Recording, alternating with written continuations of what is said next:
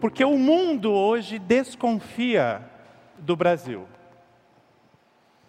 Por outro lado, nós, brasileiros, ah, temos as nossas desconfianças com os nossos governantes, com diversos ministérios, como o Ministério da Saúde, temos desconfianças com o STF, temos desconfiança da imprensa, não sabemos se podemos acreditar no que ela divulga.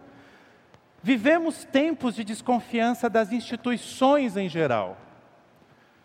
E isso muito, muito nos afeta. Nós vivemos literalmente o que eu chamo hoje de uma crise de credibilidade. Afeta a minha e a sua família, afeta a nossa igreja, a igreja do Senhor, e afeta a nossa fé. Para qualquer assunto na vida, Jesus sempre será o caminho e a solução, especialmente para assuntos relacionados à fé. Por quê? Porque quando nós nos tornamos discípulos de Jesus, nós descobrimos que se relacionar com Jesus não é seguir uma listinha de coisas para fazer. Não!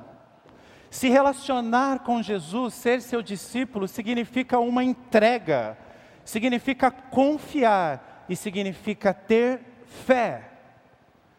Mas fé, especialmente no que Ele vai fazer uma fé que aí sim, baseada no que ele vai fazer, é uma fé sem desconfiança.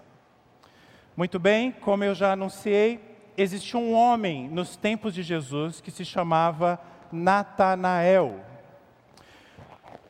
João o chama de Natanael.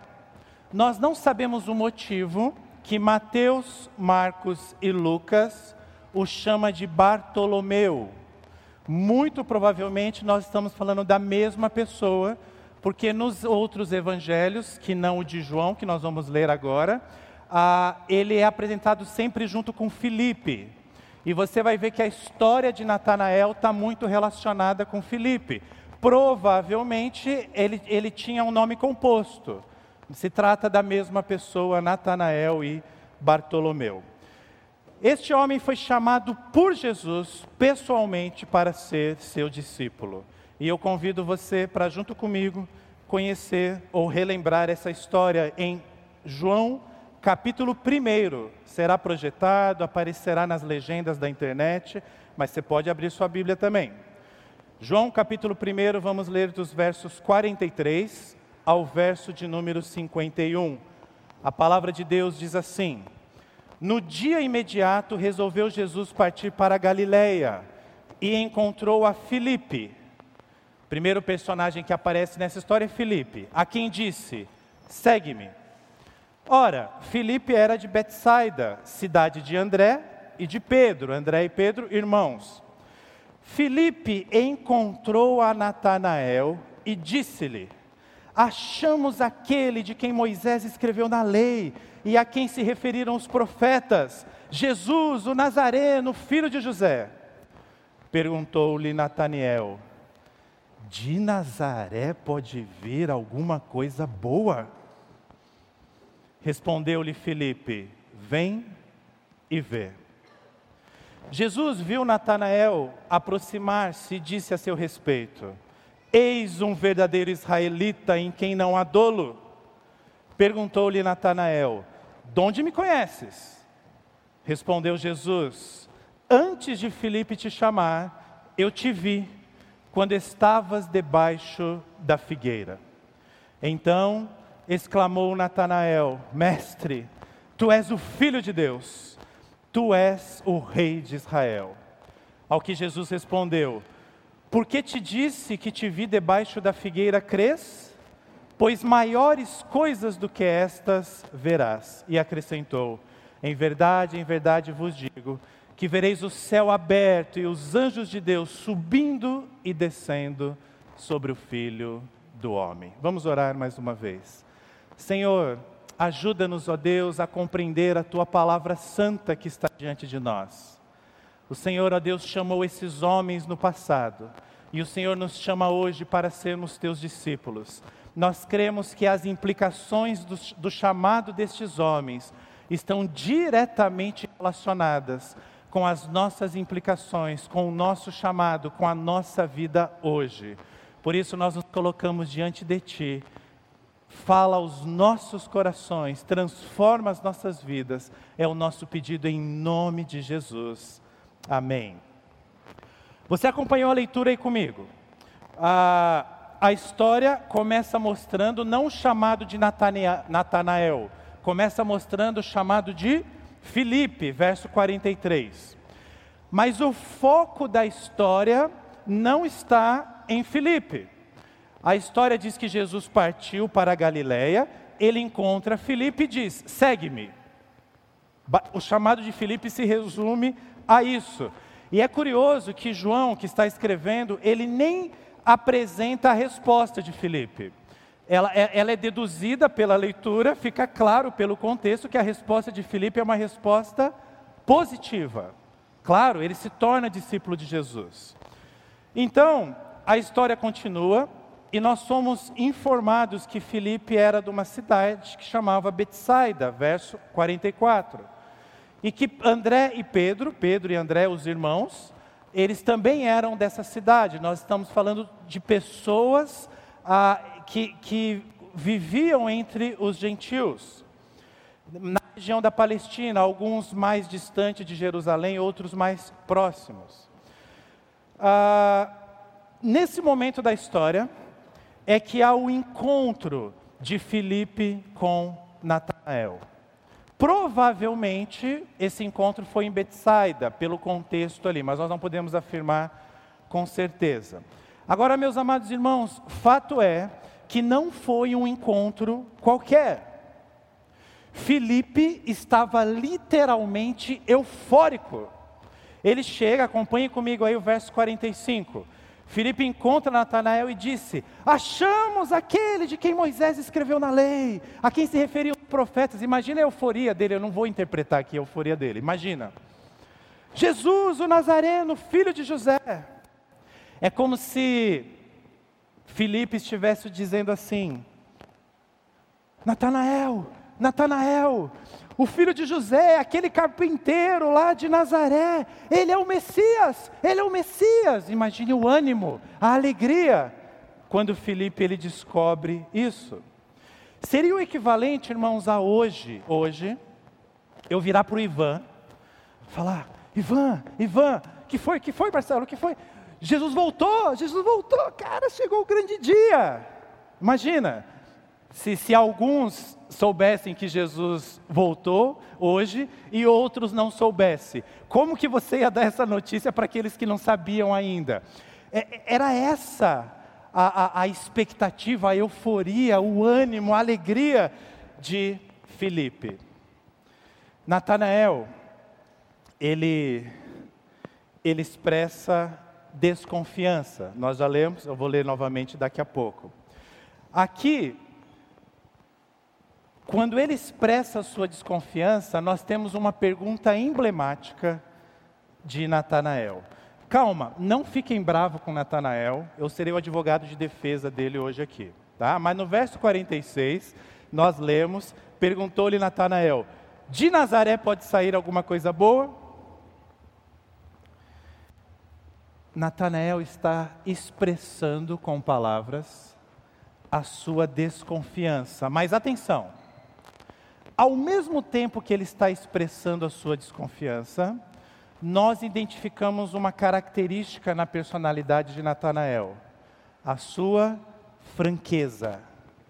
Ele era sincero. Ele falou o que estava em seu coração.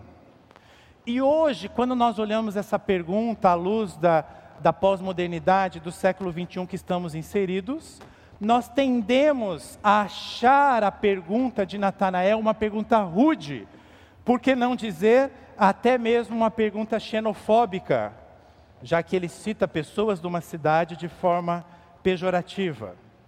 Mas é fato inegável que ele expressou o que ele estava sentindo. E isso é bom. Isso é bom. Mas, pastor, de onde vem essa ideia de Natanael sobre Nazaré? Bom, era senso comum entre os moradores daquela região do mundo, naquele período, a fama desagradável de Nazaré. Era um local que não tinha boa fama. Em João 21, capítulo 2, mostra aí para gente, vai aparecer na tela para vocês. João 21, capítulo do, é, 21, verso 2, nós ficamos sabendo que Natanael era de Caná. Olha lá, estavam juntos Simão Pedro, Tomé, chamado Dídimo, e Natanael, que era de Caná da Galiléia. Nós não tínhamos essa informação em João 1. Agora nós temos em João 21. Por que, que ela é importante? Porque Caná da Galiléia era uma cidade muito próxima de Nazaré. E Nazaré era uma cidade conhecida pela sua corrupção. Isso mesmo que você ouviu. As pessoas, quando ouviam falar Nazaré, ah, aquela cidade corrupta. Por quê? Ela era literalmente uma cidade de passagem. Haviam estradas importantes que passavam próximo de Nazaré, e Nazaré então era simplesmente usada, na maioria dos casos, como pouso, ou para soldados romanos, ou para comerciantes que passavam por ali. Ah, normalmente eles só passavam a noite lá, amanhecia o dia, eles acordavam e iam embora. Não, é uma situação muito próxima de cidades que, que são próximas a grandes rodovias do Brasil e do mundo hoje, cidades que são pequenas e que as pessoas usam mesmo como hotéis, como pousadas. Normalmente, no contexto brasileiro, por exemplo, são cidades e regiões perigosas que têm um alto índice de assaltos. Ah, esses hotéis muitas vezes têm encontros duvidosos e essa característica que você fala, não, Nazaré não tem uma boa fama. Pior, além disso, se você olhar no mapa depois, você vai ver que Nazaré estava bem ao norte de Jerusalém. E isso trazia algumas implicações. Estando distante de Jerusalém, Nazaré estava longe do, do centro do governo. E pior, Nazaré estava longe do templo de Jerusalém. Então, quem morava em Nazaré estava longe da sua liderança religiosa. Na mente de Natanael também tinha uma questão religiosa e uma questão teológica. Nazaré era considerada uma aldeia insignificante. Não há registros dela no Antigo Testamento. Não há registros de Nazaré em qualquer documento judaico daquela época. E qual a questão teológica? Como que um profeta poderia vir da Galileia? Aí a mente do judeu. Como que um profeta, ainda mais o Messias prometido, poderia vir dos galileus? E não ali das cidades principais, de Jerusalém principalmente. Esse pano de fundo que eu pintei para você é para fazer você, essa é a minha tentativa, concordar comigo que isso significa que muito provavelmente eu e você nós teríamos a mesma reação de Natanael. O que provavelmente nós não teríamos foi a mesma reação de Filipe. Porque a resposta de Filipe diante dessa pergunta provocadora de Natanael foi simplesmente: vem e vê. É, em outras palavras, venha Natanael, venha ver você mesmo o que eu estou falando. Meus amados irmãos, nós precisamos dar uma atenção especial sobre Filipe na Bíblia. Nós não temos escritos de Filipe como temos de Paulo, de João, de outros discípulos de Jesus. Mas Filipe é um personagem extremamente importante entre os discípulos de Jesus. Por exemplo, quando nós falamos de viagens missionárias, normalmente a gente costuma logo associar Paulo. A gente já vai lá para o capítulo 9, 10 de Atos, fala, ah, primeira viagem missionária, segunda viagem missionária. Mas Filipe, antes das viagens missionárias de Paulo, ele fez viagens missionárias. Tudo começa ali no registro de Atos 8. Filipe prega em Samaria. E a pregação dele trouxe tanto impacto, tantas pessoas novas na fé, que isso obrigou, porque eles não queriam, Pedro e João a se deslocar de Jerusalém e ir para Samaria para dar suporte para os novos convertidos. Filipe era um homem que o Senhor falava de forma diferenciada. Ah, o Senhor mandava Filipe ir para algum local, através de um sonho, de uma revelação, nós não temos detalhes de como que era esse processo, mas a, a, Bíblia fala, o anjo do Senhor aparecia e indicava onde Filipe deveria ir. E Filipe ia, e certa vez ele foi se encontrar com um eunuco. E ali, presta atenção na pergunta que Filipe faz para aquele homem que estava com a, uma parte da escritura aberta na sua carruagem ali. Ele fala: Entendes o que você está lendo? Felipe era bom de frases curtas. Para Natanael ele fala: Vem ver. Para o eunuco ele vai falar: Você entende o que você está lendo? Diferente de Paulo, né? Que é reconhecido por escrever muito, né? Até criticado, a gente dorme no sermão dele. Não. Felipe ele é pontual. Ele batiza esse eunuco. E a palavra de Deus diz que ele é nossa, pastor, você vai virar pentecostal agora. Eu tenho que dizer porque está na Bíblia. A palavra de Deus diz que ele é arrebatado pelo Espírito Santo. Ele pum, sai da frente do eunuco e aparece em uma outra região. Nessa outra re região ele começa a evangelizar, evangelizar, evangelizar e dá frutos. É importante você entender quem é Felipe, porque a resposta dele traz muitas aplicações para o nosso coração a reação dele diante da fala de, de, de Natanael traz algumas reflexões para a minha e para a sua vida. Por exemplo, Felipe não ficou zangado. Felipe não ficou irritado com Natanael.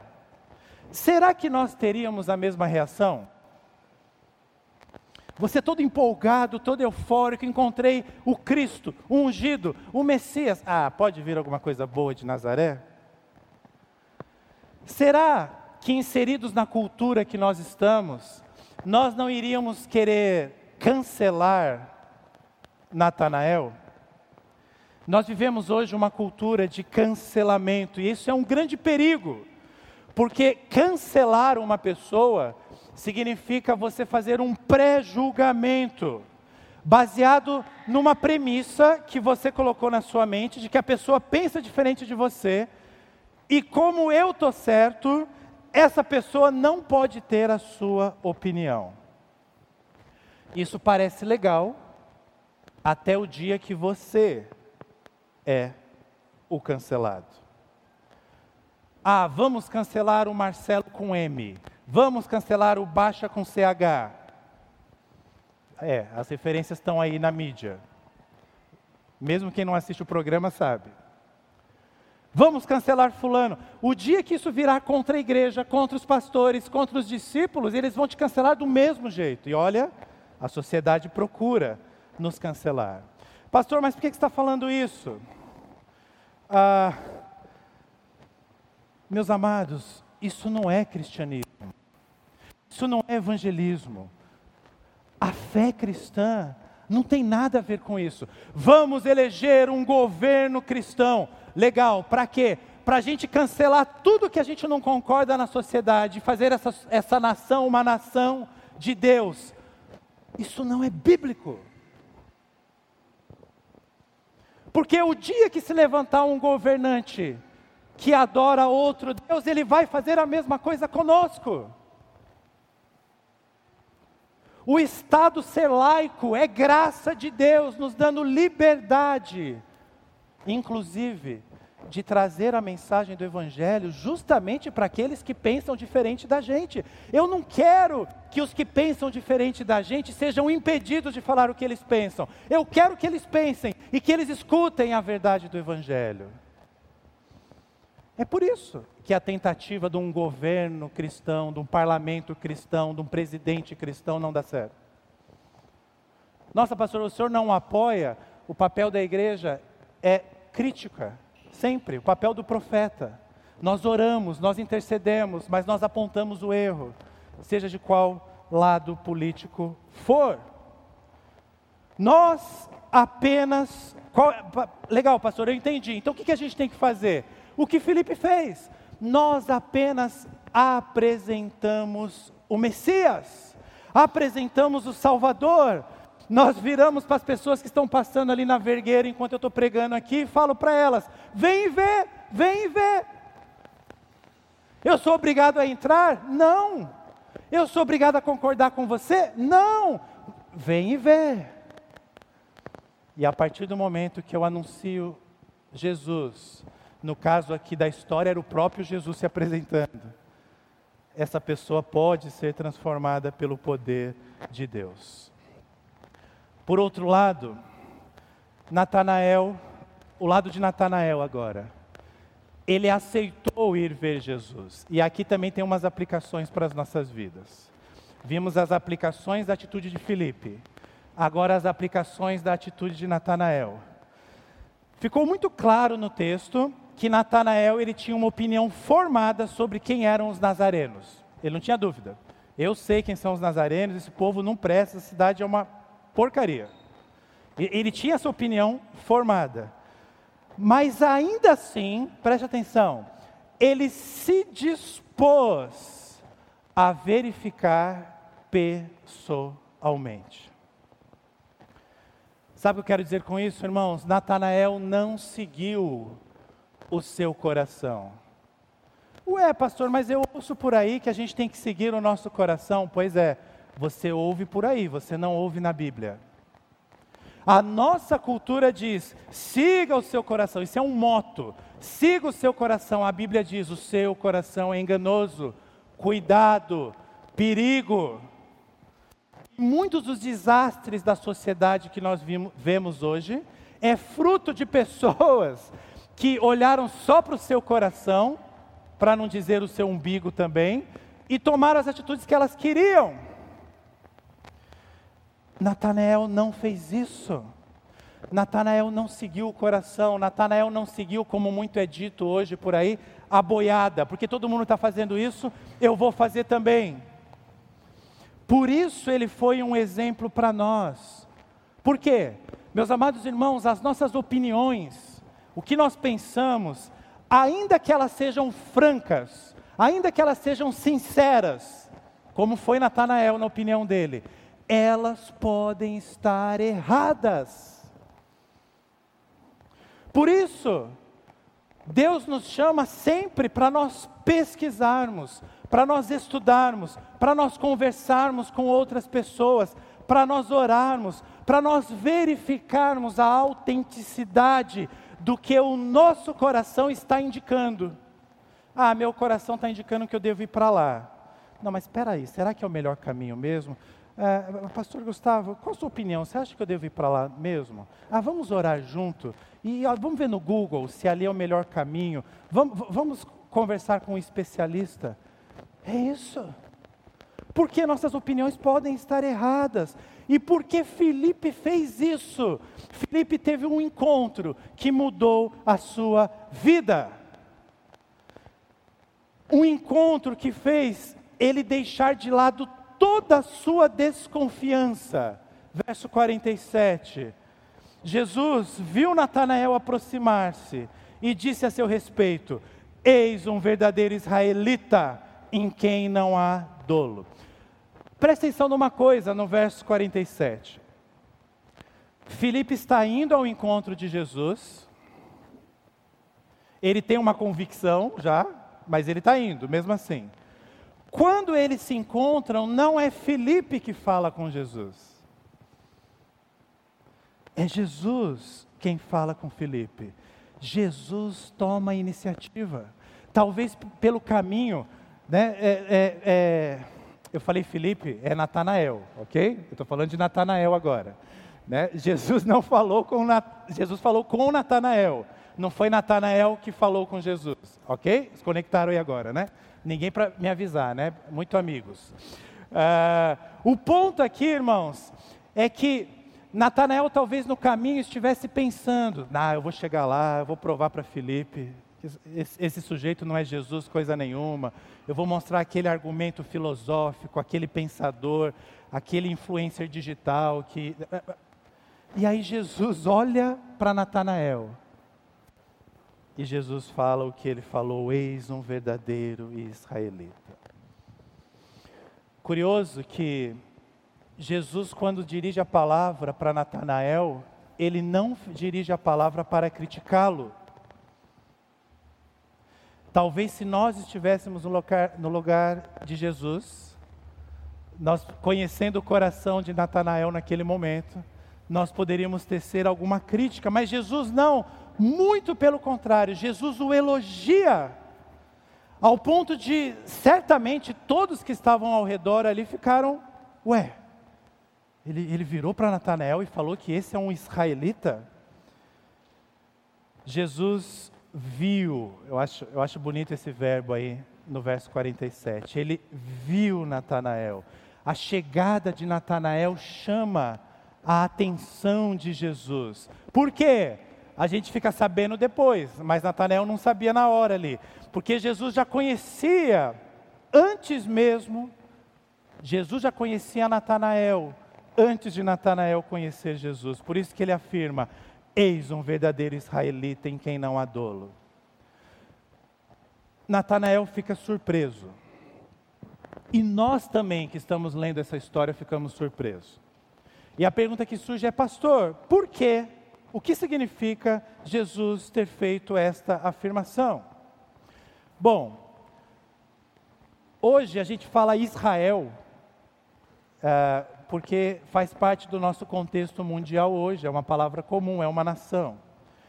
Mas quando a gente vai para a origem da palavra Israel, na verdade ela é até separada Israel. Israel significa literalmente algo como algo relacionado a governado por Deus. Pastor, e quando surgiu o nome Israel na Bíblia? Quando Jacó, em Gênesis 22, literalmente foi o UFC ali, lutou com Deus, literalmente, no vale de Jaboque. Deus então muda o nome de Jacó e ele fala, Deus vence a, a luta, claro, né? E ele fala, de agora em diante você não é mais Jacó, mas você é Israel, governado por mim, por Deus. Eu te mostrei na batalha. Sua vida será diferente, os seus descendentes serão diferentes. E Jacó, cujo nome antes significava, e, a personalidade dele era essa, um enganador, ele enganou o pai, ele enganou os irmãos, ele enganou o tio. Ele era um mentiroso, ele era um insincero. E atenção porque eu vou dizer agora. Jacó, naquele momento, era o oposto de Natanael. Jesus, Jacó era uma pessoa dolosa.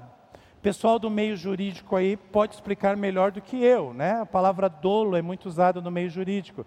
Significa quando eu ajo com uma fé, mas eu ajo com uma fé proposital.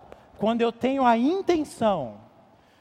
Agora, Jesus está dizendo para Natanael: Tu és um Israel, você é governado por Deus, e em você não há dolo. Jesus está dizendo que Natanael não é assim. Natanael, o nome Natanael significa dom de Deus. Jesus está dizendo, Natanael, você é diferente de Jacó. Você é um Israel, você é governado por Deus. Mas de onde Jesus tirou essa ideia? Foi exatamente essa pergunta que Natanael fez para ele. Verso 48, perguntou-lhe Natanael: De onde me conheces? De onde me conheces? Natanael ficou perplexo com Jesus ter falado aquilo. E talvez até com mais desconfianças, só que desconfianças assustadoras. Espera aí. Eu esperava que eu ia encontrar um falso profeta. Este homem faz essa afirmação sobre mim. Da onde você me conhece? E Jesus diz assim para Natanael: Antes de Filipe te chamar, verso 48, eu te vi quando estavas debaixo da figueira. Qual a sua reação no dia a dia nosso hoje, quando alguém te encontra em algum lugar assim e fala: Oh, eu te vi essa semana, hein? É, dependendo do seu contexto de vida, você pode ficar até com medo, né? Ai meu Deus do céu, eu sou um pecador, onde que essa pessoa me viu, o que, que ela pensou, que eu estava fazendo. Tem gente que vive assim, né? Aonde, aonde você me viu? A pessoa fica curiosa para saber. Pode também gerar algum nível de desconfiança. Quem é esse sujeito que está falando que me viu? Espera aí, aonde você me viu? Me conta essa história aí direito. Jesus nem espera uh, Natanael perguntar onde. Jesus já vai respondendo: Eu te vi debaixo da figueira. Deixa eu perguntar para você: você já viu uma figueira? Tem vários tipos né, de figueira, mas em geral elas têm semelhanças. A sombra de uma figueira torna esta árvore apropriada para você, principalmente no calor, a, a se acolher, se aconchegar embaixo dela por causa da sua sombra. E naquele tempo a figueira era muito usada para momentos de estudo e oração. Nós sabemos disso por meio de, de historiadores.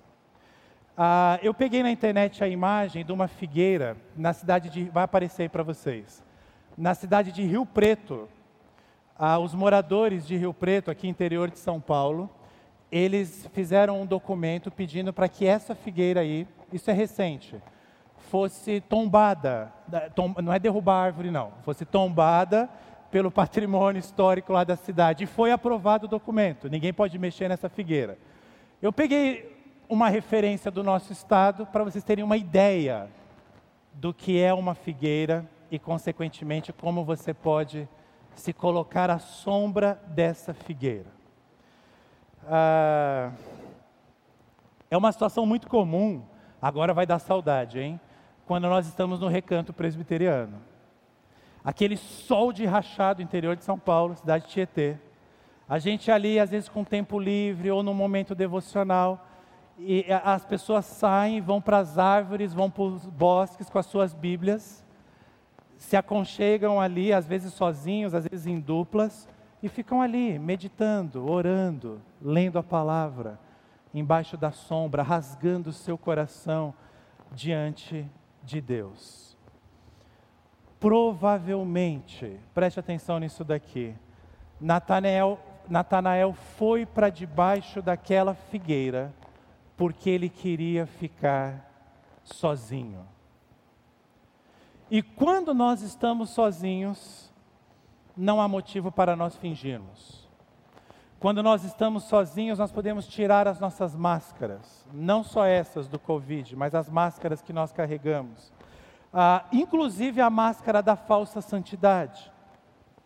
A pergunta que não quer calar é: mas pastor, o que, que aconteceu debaixo daquela figueira? Pois é, nós não sabemos. Como diz um ditado popular, né, eu queria ser um mosquitinho, ou eu queria ser um figo, para estar ali ouvindo. Ele estava orando, ele estava desesperado, o que importa na história? Um dia a gente pergunta isso para Natanael, lá na glória. Natanael, o que, que você estava fazendo lá embaixo da figueira? Enquanto isso, a gente pode deduzir. O ponto principal é que Jesus disse que eu te vi. E quando Jesus fala para Natanael, eu te vi, presta atenção que eu estou falando Natanael, mas eu estou falando de mim e de você. Natanael sabia que essa palavra de Jesus não significava apenas uma localização geográfica embaixo da figueira. Jesus viu o coração de Natanael. E muito provavelmente, pelo contexto do, texto, Jesus viu um coração sincero. Como que Jesus percebeu isso? Será que ele estava angustiado? Talvez. Será que Natanael estava ansioso? Será que Natanael estava sem esperança? Será que ele estava quebrantado, sem saber o que fazer? Talvez. Será que ele estava desconfiado quanto ao presente e quanto ao futuro? Uma situação muito próxima do que nós vivemos em março de 2021? Talvez. Mas uma coisa parece ficar muito clara Natanael estava embaixo da figueira, com fé, confiando sua vida a Deus.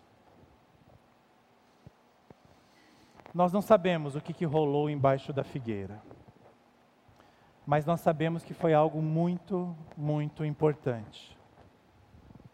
Pela forma que ele reagiu à fala de Jesus, verso 49 então exclamou Natanael: Mestre, tu és o filho de Deus, tu és o rei de Israel. O que Natanael não sabia, não sabia antes, agora ele fica sabendo, é que Jesus estava com ele debaixo daquela figueira. Da mesma forma que Jesus está conosco no meio desta nossa pandemia, desse nosso contexto. Da mesma forma que Jesus conhece os nossos corações. Da mesma forma que nós sabemos que nós não podemos enganar Jesus, porque Ele conhece como de fato nós somos.